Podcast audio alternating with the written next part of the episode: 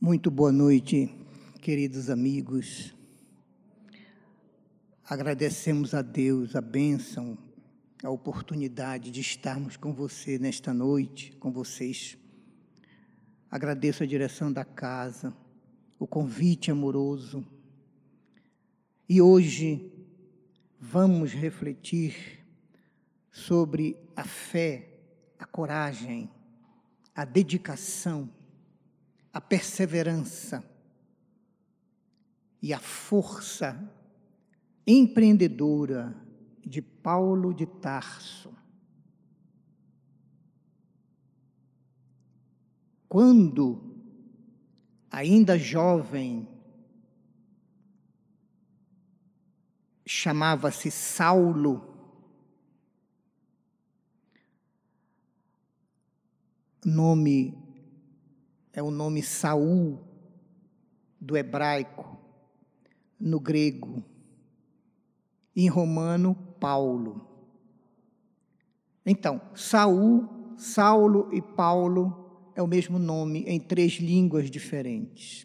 Quando ele se chamava Saul, era o rabino mais promissor de Israel. Vivia em Jerusalém, era o primeiro dentre os que se dedicavam à conquista de uma cadeira no Sinédrio.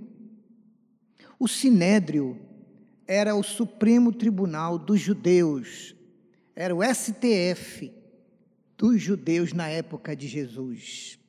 Possuía 70 cadeiras e dois dirigentes, o sumo sacerdote e o seu substituto. O seu mestre, que lhe ensinava as profundas significações da lei, também chamada de Torá, que traduzida para o português, adivinhem, quer dizer instruções. Instruções. E Gamaliel sabia que ele era o natural substituto. Devido à idade, Gamaliel estava se aposentando. De sorte que Saulo, em Jerusalém, era a grande esperança de Israel. Ele conhecia toda a lei, sabia de cor todos os profetas. Era um homem muito ativo na divulgação, na propagação da fé de Israel. E tinha o dom da palavra, tinha o carisma. Ele era um retórico, havia estudado retórica e se tornara um dos maiores exemplares vivos da cultura antiga. Ele era quase invencível em um debate sobre determinado tema. E era o solteiro mais cobiçado de Israel pelas moças casadouras. Mas um dia, um grande amigo seu desde a infância, comunicou a ele que o seu tio, que estava cego, desenganado, não trabalhava, não saía mais de casa, havia sido curado, se recuperou e agora já havia voltado às suas atividades normalmente, como se nada houvesse acontecido. Saulo ficou muito interessado, disse: Mas como é possível Todos os médicos diziam que a doença do teu tio era incurável. É verdade, era incurável. Até o dia em que ele foi na casa do caminho e um homem chamado Estevão estendeu sobre ele as suas mãos, orou a Deus e o curou. Saulo levou um choque. Como é possível? Verdade. Eu estava lá ao lado dele. E onde é esta casa do caminho? Aqui próximo, na estrada que liga Jerusalém ao porto de Jope. E o que fazem essas pessoas? Eles são defensores da lei? Nem tanto. Eles seguem os ensinamentos de um galileu chamado Jesus, o Nazareno. Mas eu conheço essa história, ele foi crucificado pelos romanos. É verdade. Mas os seus seguidores estão crescendo e trabalhando, divulgando as suas ideias. Mas as suas ideias são as mesmas de Moisés? Não, nem tanto. Muitos dos preceitos de Moisés ele modifica nos seus ensinos dizendo que devemos ser todos misericordiosos com todos, dizendo que devemos perdoar e amar a todos, que devemos ser trabalhadores das obras de Deus, sem ter nenhum tipo de prevenção contra quem quer que seja. Ele diz até que devemos amar os nossos inimigos. Mas isto não é possível e o que tem feito o sinédrio para chamar a responsabilidade esses homens? Nada. Gamaliel, o teu mestre, nos disse que eles fazem um trabalho que o sinédrio devia estar fazendo e não faz. Aí o Saulo pisou nos tamancos. Ele amava o sinédrio. Como é possível? É verdade. Eles acolhem e recolhem das ruas os que estão morrendo, os excluídos, os que não têm nada. Trabalham com eles, tratam e devolvem as suas famílias completamente curados. Quando é que eles se reúnem? Aos sábados pela manhã. No próximo sábado iremos lá, eu e você. É preciso fiscalizar e não permitir que se expanda nenhum ensinamento diferente ou contrário ao de Moisés. E foram. E lá, quando levantou-se a voz de Estevão, fazendo a ligação perfeita entre os escritos das, dos profetas, alguns versículos de Moisés e a pessoa de Jesus de Nazaré, concluindo em sua prédica que Jesus era aquele profeta de quem falara Moisés e de quem falaram todos os profetas. Ele era o Messias esperado. Saulo não se controlou, levantou-se, quis debater, polemizar. E Estevão, muito bem inspirado pelos Espíritos, contornou a situação e causou nele algo que ninguém conseguia. Controlou os ímpetos apaixonados de Saulo. Não permitiu a discussão que perturbasse o ambiente e ainda mais, com o seu discurso comprovou pelas escrituras que Jesus era o Messias que era esperado pelo povo. Desde esse dia, ele se tomou de ódio por aquele Jesus e pelos seus seguidores. E começou a trabalhar no Sinédrio para receber autorização superior, para fiscalizá-los, saber o que eles andavam fazendo, invadir as suas reuniões, levá-los presos e poder interrogá-los. E começou então, pela primeira vez, para os seguidores de Jesus o período de sofrimentos, de testes. Eram exigidos na fé, na tolerância, na paciência, na tranquilidade e na certeza da vida futura, porque começaram então as perseguições, as prisões, as torturas e as mortes.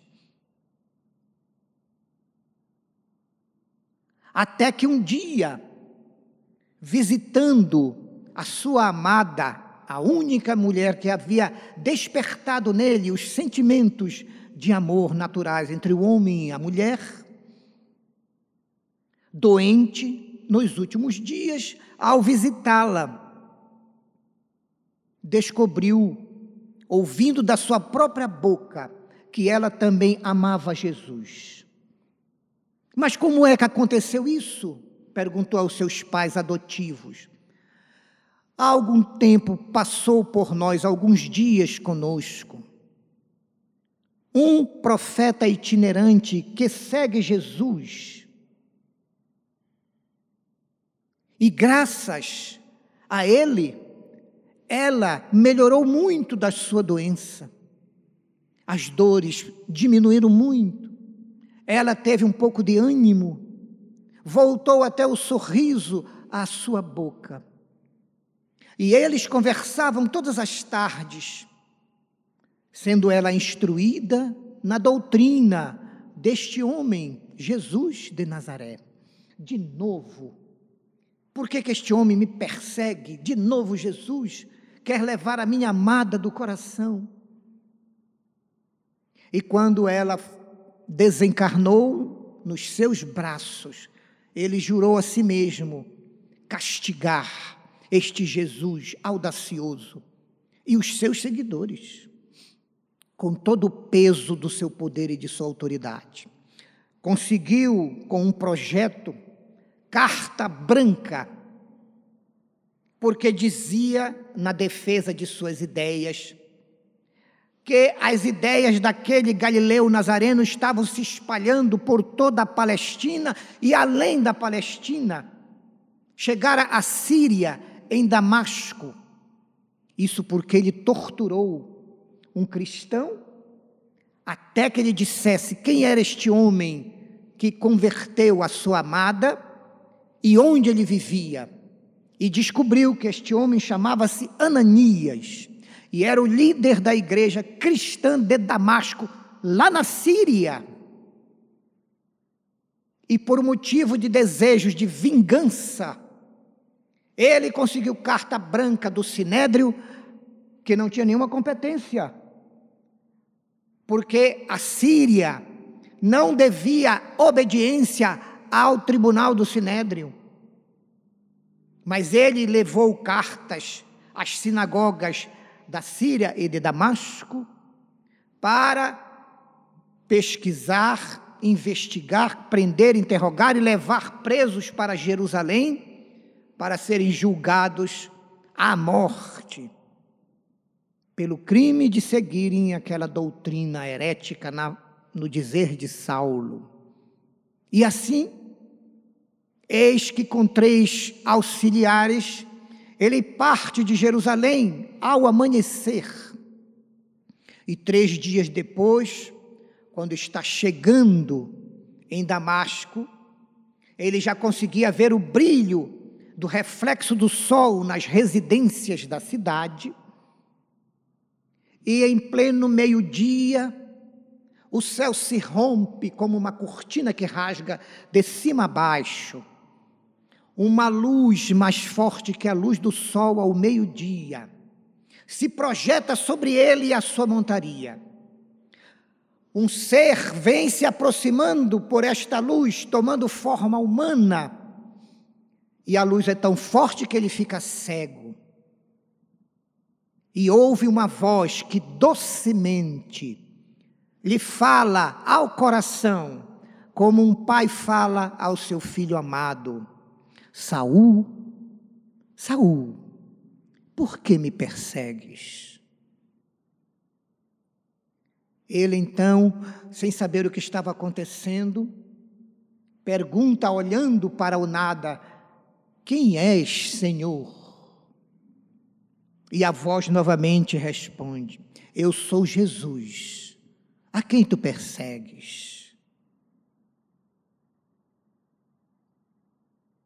Naquele momento, todos os valores da maior importância para o rabino Saul foram jogados fora. A fama, a autoridade, a, o rabinato a cobiça das moças por ele, os seus valores monetários, tudo que Saulo valorizava desapareceu da sua mente, do seu coração. E ele então entregou-se por inteiro a este homem e a esta voz, perguntando a ele: Senhor, que queres que eu faça? É esta pergunta que eu trago hoje para nós, que estamos retornando às atividades normais após quase dois anos e meio de restrições em razão de uma pequena chamada dos céus para os homens da terra, que foi a epidemia do Covid-19. Que será que Jesus quer que cada um de nós façamos? E agora, Senhor, tudo voltou ao normal. Que queres que eu faça? Foi a pergunta de Paulo. Veio do âmago da sua alma. Naquele momento, Saulo acabara de morrer, deixara de existir e acabara de nascer Paulo de Tarso. Mas não é assim tão fácil. Uma queda da montaria, uma cegueira momentânea e a conversa com uma voz? Não. Ali foi o marco inicial da nova vida do homem novo que depois ele vai defender em suas cartas. Então, que queres, Senhor, que eu faça? Jesus estava ali. Podia ter dito a, a Paulo: Eu quero que tu faças isso, isso, isso, isso, isso. Não. É preciso que a solidariedade, a cooperação entre os homens se faça, para que as obras de Deus se concretizem na terra. Então, mesmo ele sendo Jesus, o Cristo, ele disse: Vai à cidade, e lá te será dito tudo o que convém fazer. E convocou para a colaboração justamente Ananias, aquele ao qual Saulo ia a Damasco para prender, levar para Jerusalém julgar e matar. Algoz e vítima, juntos, unidos por quem? Pelo Cristo. Ele vai, levado pelos servos, a uma hospedaria em Damasco, e durante três dias fica em oração e em jejum. No terceiro dia, o Senhor aparece a Ananias lá em sua casa. Ananias. Assim como Pedro, ele diz a grande frase que devemos dizer: Eis-me aqui, Senhor, que queres? Eis-me aqui, à tua disposição.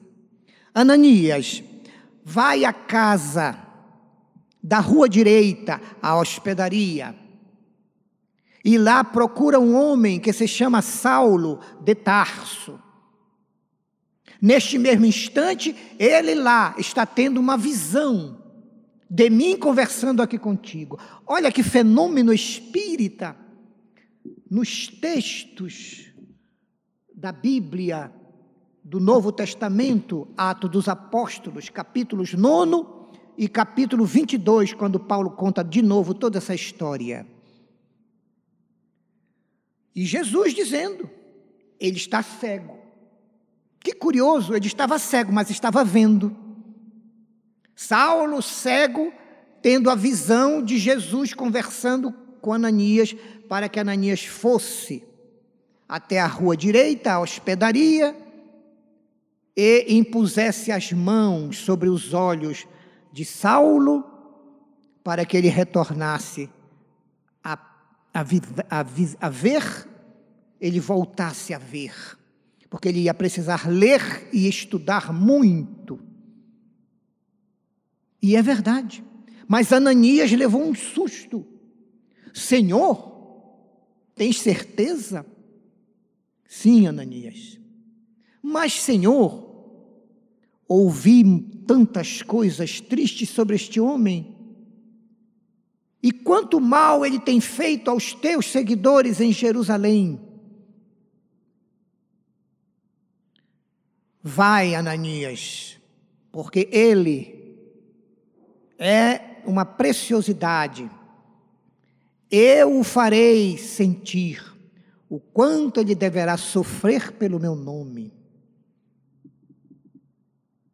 Ananias foi, estendeu a mão, caíram umas escamas, parecido a umas escamas, dos seus olhos, ele recuperou a visão, e Ananias começou a falar tudo aquilo que lhe convinha a partir daquele dia pensar, falar e viver.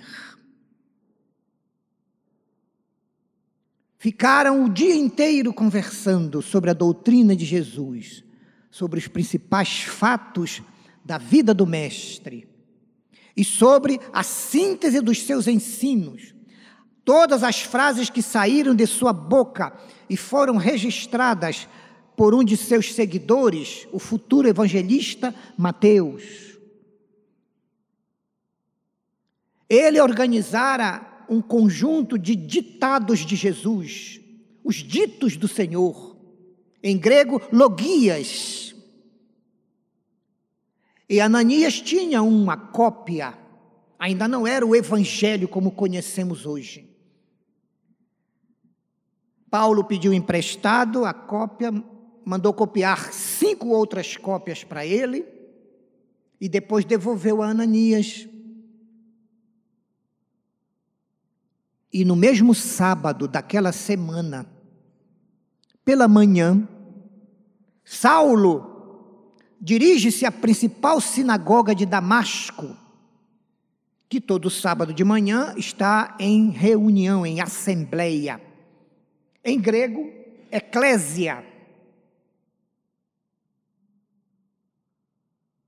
e as assembleias dos judeus, havia uns cânticos, depois eram feitas as leituras e a pregação oral, e depois mais novos cantos e o encerramento. E era permitido a todo e qualquer judeu homem acima de 30 anos levantar-se da plateia e pedir o direito de comentar o trecho que foi lido das instruções da Torá, da lei. E Paulo aguardou sentadinho. Mas quando ele entrou, alguns já o reconheceram, mas ninguém sabia da sua mudança interior. Então, quando o celebrante ofereceu a palavra aos que desejassem comentar, ele levantou-se e foi à tribuna e começou a falar. Começou a falar das Escrituras, da lei, da Torá, de Moisés, dos profetas, e a semelhança de Estevão, começou a fazer uma ligação das Escrituras, dos textos, dos versículos, entre as palavras de Moisés, dos profetas e o galileu Jesus de Nazaré, que ele apresenta naquela manhã aos ouvintes, apresenta-o como sendo o Messias que todos esperavam. A assembleia foi a loucura, gritos, protestos. Este homem está louco, não é ele o Saulo que veio aqui para botar ordem que veio com ordens de Jerusalém para levar a julgamento os que detratam a figura de Moisés e os seus ensinos, como é possível agora eles assomar a tribuna para defender este crucificado? A reação foi brutal. Saulo foi retirado por piedosos da tribuna para não ser agredido fisicamente.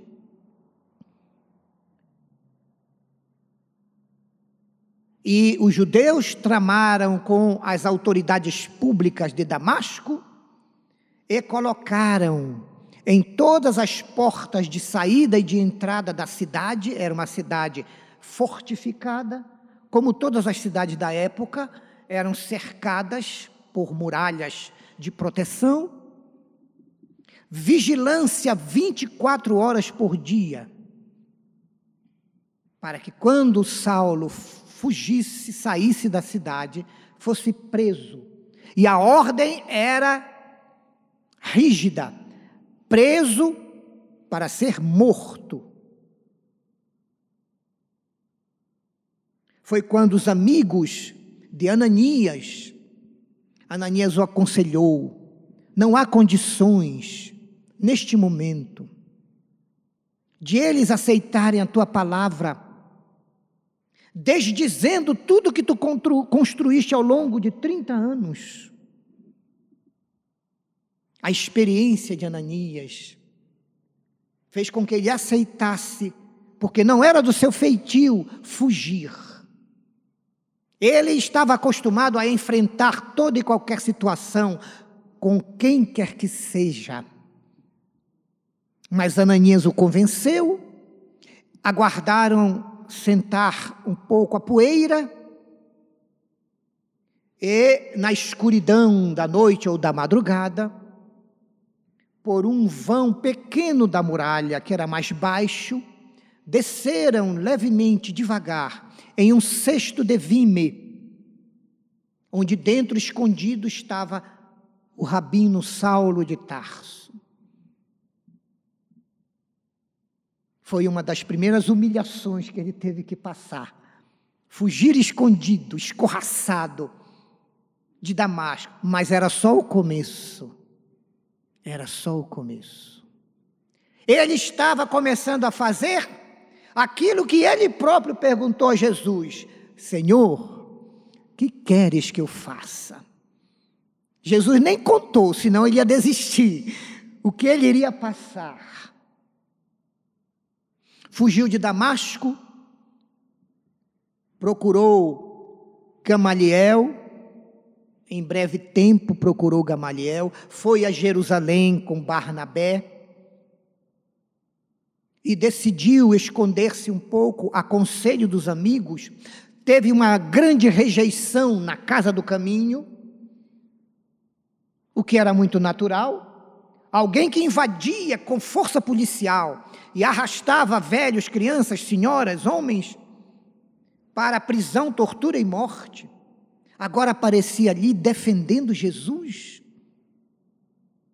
Pedro ficou um pouco em dúvida, mas logo se convenceu. João também, e com a ajuda muito grande de Barnabé, eles se convenceram a aceitá-lo. Mas disseram: aqui em Jerusalém tu não tens condições. Já corre a boca pequena por todos os habitantes que quem te, quem te identifique, te denuncie para que sejas preso, julgado como traidor de Israel e morto. A pedradas, como havia acontecido com a sua permissão, ao grande médium Estevão. Estevão tinha ficado pouco tempo na casa do caminho, ele chegara como portador das febres terríveis. E quando ele estava nos ataques mais dolorosos das febres, dos suores, ele delirava. Mas ele era Estevão, não era como eu, como nós. E ele, quando delirava, pronunciava ipsis literis os mais belos versículos de Isaías.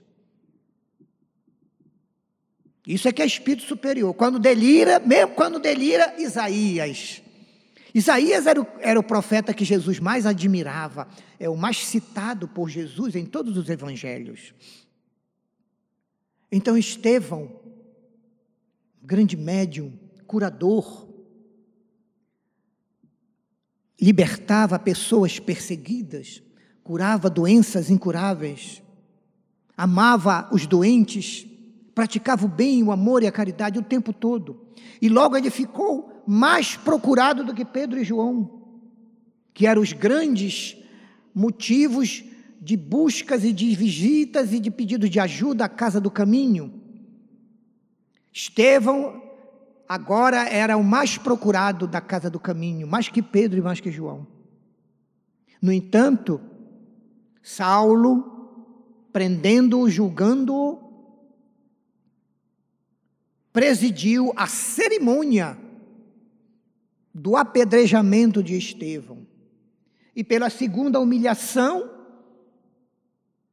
de Saulo, que está começando a mudar em Paulo, ele aceita humildemente ser escorraçado de Jerusalém para não ser apedrejado como permitira ter sido apedrejado Estevão. Então vocês estão vendo que começa a reversão dentro da lei.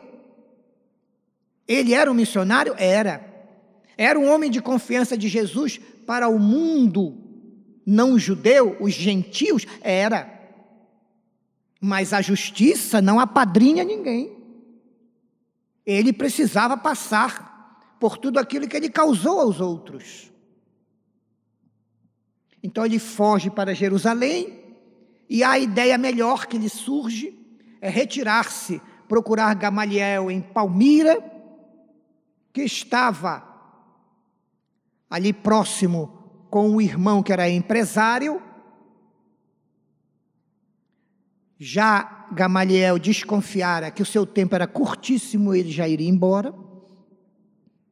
E Saulo vai para lá e eles começam a conversar, e Gamaliel confessa que ele admirava muito Jesus, que ele concordava com muito dos ensinos do Mestre, e que ele tinha uma amizade com Pedro e João, e conseguira, durante um tempo, ajuda financeira do Sinédrio para a casa do caminho. Para que eles fizessem aquele trabalho que era do Sinédrio e o Sinédrio não fazia. Ele confessa isso e agora, para a surpresa dele, Saulo também era cristão, era seguidor de Jesus. Ele ficou muito feliz e antes de morrer, deu um grande presente a Saulo. As anotações já mais amplas, não os logia, mas os logias misturado com as anotações sobre a vida de Jesus, escritos por Mateus, um dos apóstolos.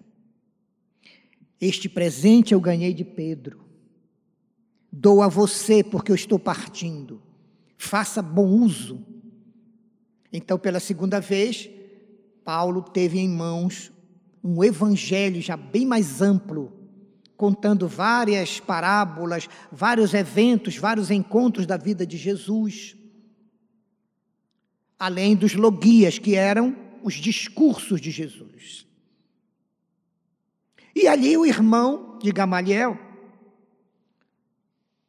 empresário de tendas e de comércio de tecidos resistentes e de lonas para fazer tendas e barracas. Paulo era tecelão, porque todo homem judeu, todo primogênito, mas todo filho de um judeu à época, mesmo rico, era obrigado a ter uma profissão que, se Deus resolvesse tirar a fortuna da família, ele pudesse se manter, sobreviver sem dar peso nem trabalho aos outros. E Paulo escolhera a profissão de tecelão. E como ele era um excelente homem, trabalhava com denodo, com honestidade, com boa vontade, tornou-se um excelente tecelão. Então foi contratado por este empresário para ser seu funcionário, trabalhando na formação de lonas, tecidos grossos e tendas, num posto avançado de comércio que ele possuía lá no oásis de Dan. E ele vai para lá, onde passa três anos trabalhando durante o dia e à noite à luz de vela, estudando os pergaminhos do Senhor. No oásis de Dan, havia um casal que também era ligado à empresa, que trabalhava, com o qual ele começa uma grande amizade. Áquila e Prisca, ou Priscila, que eram cristãos, conhecidos amigos de Barnabé, de todo mundo lá da casa do caminho. E quando ele se confessa, eu sou o Saulo, aquele que perseguia, entrava nas casas, arrastava as pessoas, prendia. E eles perdoam. E então eles começam juntos a ter uma troca de entendimentos a respeito das grandes lições de Jesus, não apenas as dos pergaminhos, mas as lições que retinham na memória Áquila e Prisca, porque haviam vivido várias vezes, em várias épocas, em Jerusalém e frequentavam a casa do caminho. Eles tinham muitas informações preciosas que passaram a Paulo. E durante três anos, Paulo fez o ESD do Evangelho. É por isso que o ESD dura três anos, seu, seu, seu Djalma. É por isso. Ele estudou três anos, formando-se no conhecimento do Evangelho. E então, começou, saiu de lá, voltou, aí sim começou a ser o grande Paulo de Tarso, viajando por todas as aldeias e cidades do mundo antigo, Ásia Menor, a Acaia, a Cilícia, as regiões das províncias, a Síria, as regiões das províncias de Roma. Ele tinha essa liberdade porque ele era judeu de nascimento e de raça, da tribo de Benjamim, como seu pai. Ele era formado em toda a cultura helênica, a cultura grega. Conhecia os grandes autores, os grandes filósofos. E ele tinha um título precioso da época, de cidadania romana. Então, falava o grego, conhecia o grego, tinha cultura grega, era judeu de nascimento de tradição e fariseu da tribo de Benjamim e ainda era cidadão romano. Três em um era tudo que Jesus precisava para ele circular livre por todo o mundo antigo. Para quê? Para cumprir aquilo que Jesus disse: vai à cidade e lá te será dito tudo o que te convém fazer. E ele começou a fazer. E não foi fácil.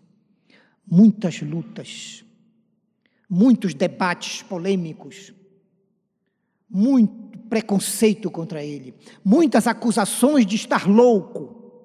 O seu próprio pai, quando já no final ele vai reencontrá-lo em Tarso, a primeira pergunta que faz a ele, meu filho, já te curaste da tua doença? Mas que doença, pai? Eu não estou doente, nunca estive doente. Não, mas tu estás doente. Já te curaste da loucura? E ele vai escrever nas cartas: o que para os homens é loucura, para Deus é a bondade, é a verdade.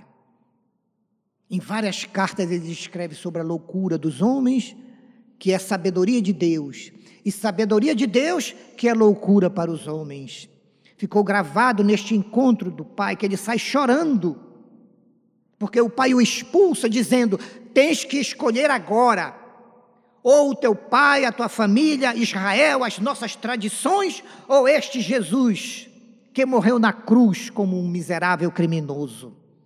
Quem é que tu escolhes? Paulo fica em silêncio. Ele jamais deixaria Jesus, porque ele se entregou a Jesus naquela manhã, ao meio-dia no deserto. Ele se entregou de verdade a Jesus. Jamais ele poderia pertencer a Israel, às tradições, a Moisés, aos profetas, aos próprios parentes consanguíneos. Ele jamais pertenceria a ninguém, ele era de Cristo. Então ele disse: Mas, meu pai, não posso trair as minhas convicções. Muito bem, já que tu escolheste esse Jesus, que ele te dê assistência, que ele te sustente, vai. E ele foi expulso de casa, o último reduto de ajuda que ele tanto precisava. E quando estava a sair no portão externo, vem o criado correndo, porque o pai sentiu um pouco de pena, e entrega a ele um saquinho cheio de moedas de prata, como se fosse uma esmola. Ele que era o herdeiro, porque era o primogênito. E então ele começa a trabalhar em todas as cidades, fundando núcleos cristãos, pregando Jesus, pregando o Evangelho, defendendo, discutindo, debatendo e vencendo todos que o tentavam desafiar em um debate, porque ele ainda era o grande retórico, o grande culto, o grande homem. E uma vez em Corinto, falsos pregadores judaizantes, isto é, judeus que se tornaram cristãos, mas queriam encher o cristianismo de, de costumes, de normas dos judeus, do judaísmo, queriam transformar o cristianismo em uma derivação do judaísmo, eram, foram chamados historicamente de, de judeus praticantes do judaísmo cristianizante ou cristianismo judaizante. E enquanto ele estava fora por mais de dois anos, esses pregadores começaram a implantar na igreja de Corinto uma série de ritos do judaísmo. E então ele escreveu uma carta, a primeira carta aos Coríntios. Tempo depois foi avisado que ainda estava o mesmo problema escreveu uma segunda carta, a mais enérgica que se perdeu. Ele escreveu uma segunda carta pesada, exigente, radical, mas a carta se perdeu, não chegou aos dias atuais. E depois escreveu uma terceira, que comenta esta segunda, que, é a, que hoje é a segunda carta aos Coríntios. E ele foi acusado. Não, ele só é, ele só é trabalhador, ele só é disciplinado, ele só é convencedor quando aqui está. Mas logo ele vai embora e larga as suas ovelhas ao relento. Então ele escreve na segunda carta aos Coríntios o seguinte: porque eles os judeus o acusavam de estabelecer uma série de dificuldades rigoristas para os costumes cristãos, e ele próprio viajar e sumir, andar viajando, vivendo livre à vontade. Então ele diz aqui, na, no capítulo 11 da segunda carta aos Coríntios, ele escreve: aquilo que esses irmãos ousam me acusar, eu ouso dizer, eles são hebreus, eu também sou. Eles são israelitas, eu também sou. São descendentes de Abraão, eu também sou. São ministros do Cristo, muito mais sou eu. Porém, muito mais pelas fadigas, muito mais pelas prisões, fadigas, prisões, infinitamente mais pelos açoites. Muitas vezes me vi em perigo de morte. Dos judeus recebi cinco vezes as 39 chibatadas, os 39 açoites. Três vezes fui flagelado, uma vez fui apedrejado quase à morte, por três vezes naufraguei em viagens, passei um dia e uma noite em alto mar à deriva se, se apoiando em um pedaço de madeira que flutuava. Fiz numerosas viagens, sofri perigo nos rios, perigo dos ladrões, perigos por parte dos meus irmãos de raça que perseguiam ele pelo mundo antigo todo, indo atrás dele de cidade em cidade. Perigo dos falsos irmãos judeus. Mais ainda, fadigas, duros trabalhos, numerosas vigílias, passei muita fome, muita sede, múltiplos jejuns, passei frio e nudez. E isto sem contar o maior de todos os meus problemas, a minha preocupação todos os dias com as igrejas que fundei em todo o mundo antigo. Quem de vós fraqueja sem que eu me sinta fraco? Quem de vós tropece sem que eu também tropece? Se é preciso me alegrar, é em Cristo que me alegrarei.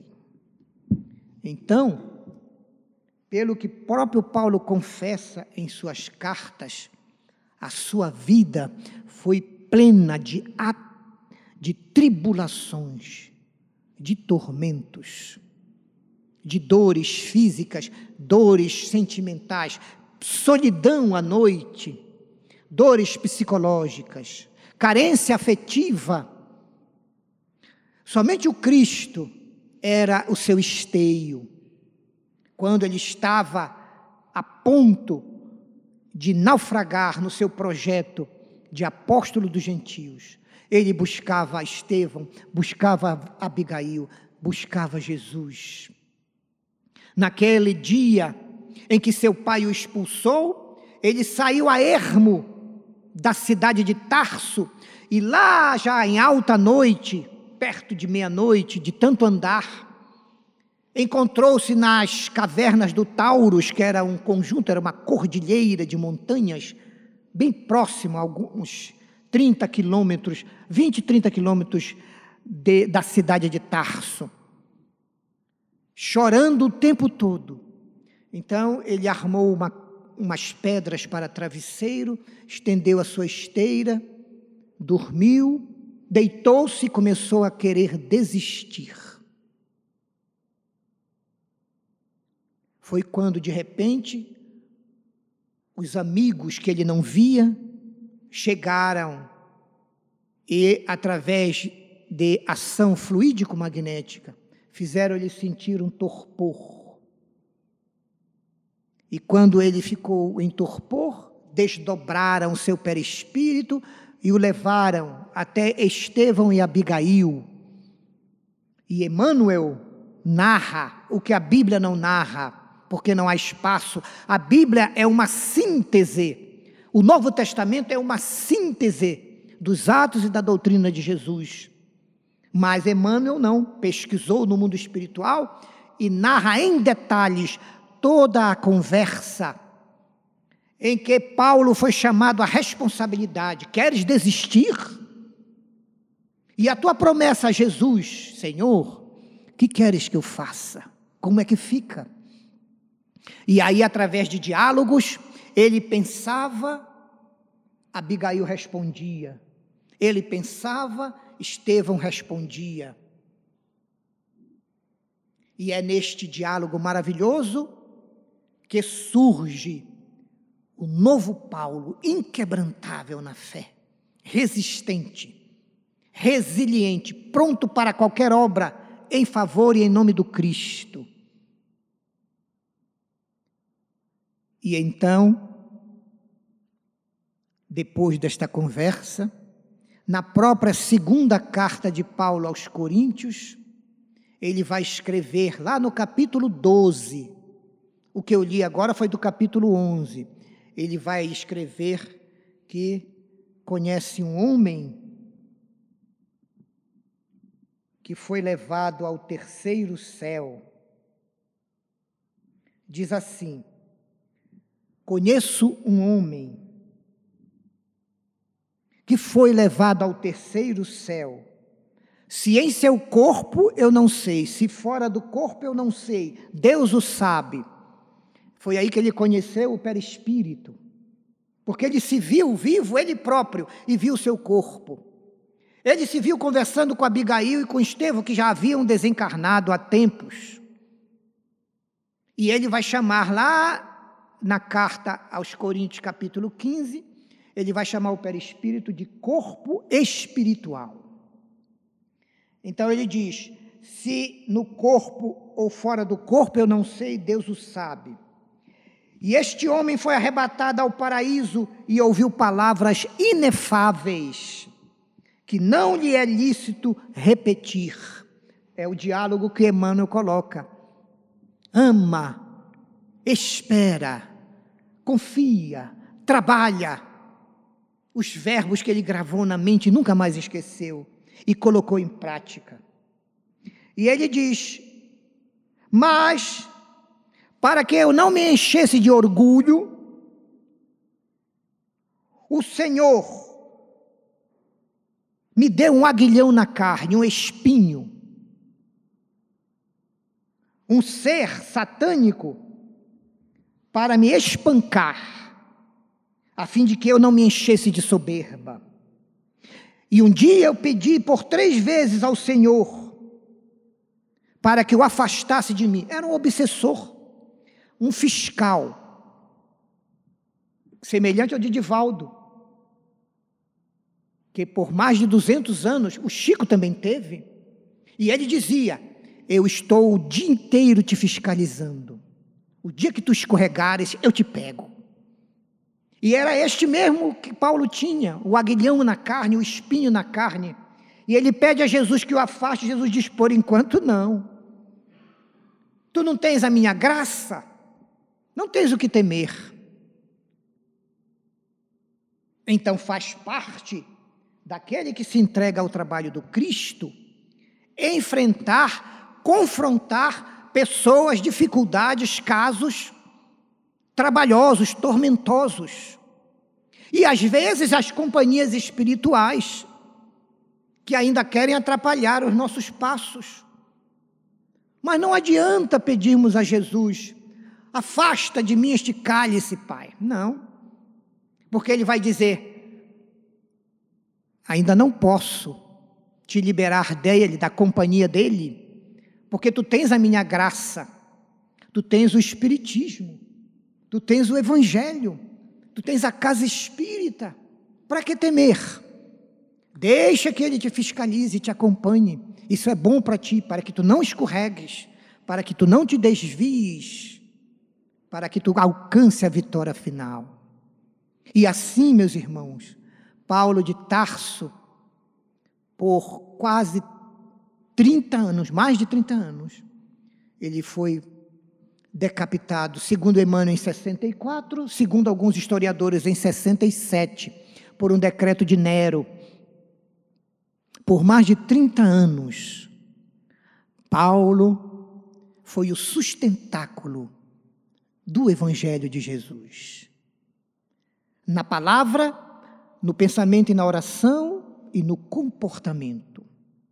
No trabalho profissional, na atividade religiosa e no atendimento às pessoas, porque ele também foi médium.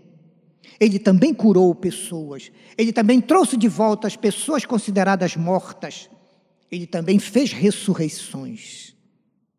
Então hoje nós trouxemos aqui para vocês essa reflexão, já que estamos voltando ao normal na vida, mas nós não devemos mais voltar a esse normal igual ao normal que era antes. Nunca mais será normal como era antes.